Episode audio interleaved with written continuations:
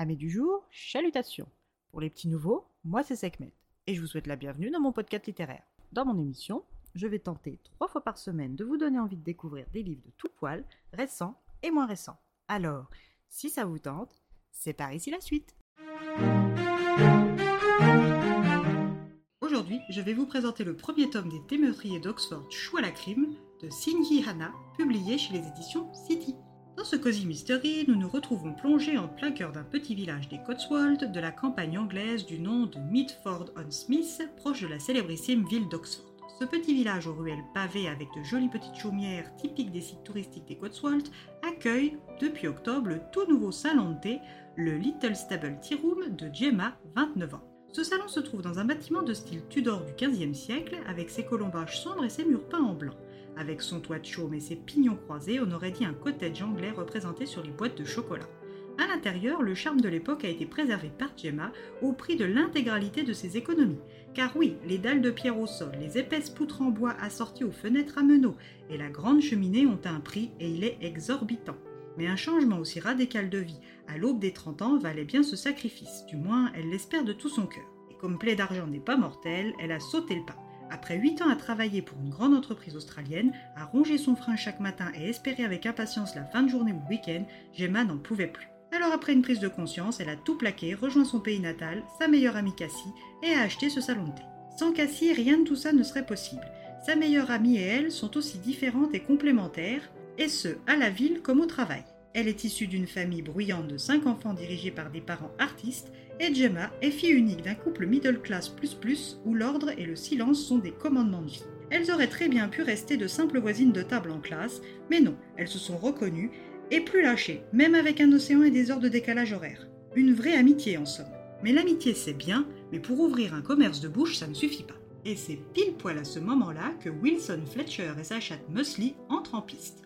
Cet homme connu dans le village est un génie de la pâtisserie, mais est un timide maladif que seule la présence de la petite chatte grise, tigrée aux yeux verts, peut atténuer. Alors même si jumelé, règles d'hygiène et chat est compliqué, Gemma n'a hésité que le temps de goûter à ses scones, car oui, il n'usurpe pas son statut de génie de la pâtisserie. Avec une équipe complète, elle ne peut que réussir. Dans son établissement, on sert les meilleures pâtisseries traditionnelles anglaises. Scones, clot cream, sticky toffee pudding, hot cross bun, le tout servi avec du clé, English breakfast ou Earl Grey dans de la porcelaine à l'ancienne. Si avec ça les touristes et les locaux ne venaient pas, elle rendait son tablier. Et pour le coup, ce week-end est de bon augure et la conforte dans son choix avant même l'heure du déjeuner, le salon de thé est plein.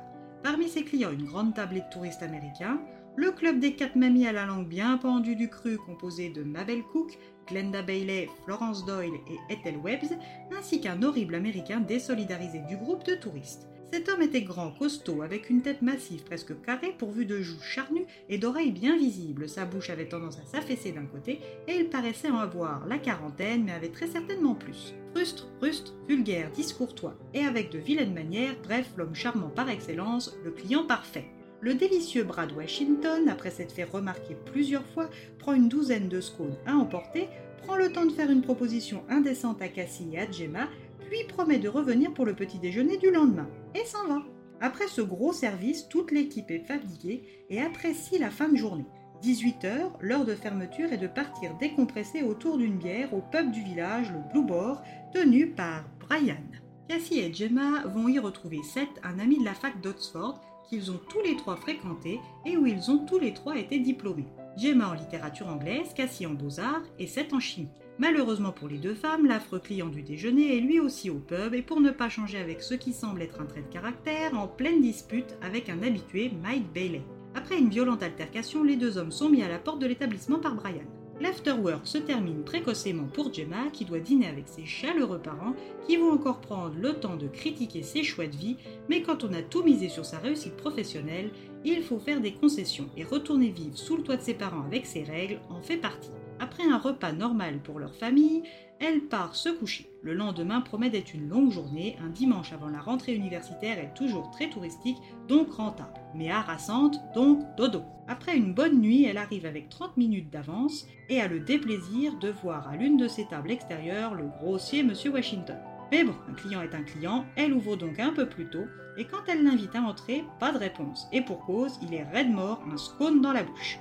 Que doit-elle faire? Qui Brad Washington a-t-il énervé au point d'être tué Pour notre plus grand plaisir de lecteur, moins d'un mois après l'ouverture de son salon de thé, Gemma doit résoudre un mystère.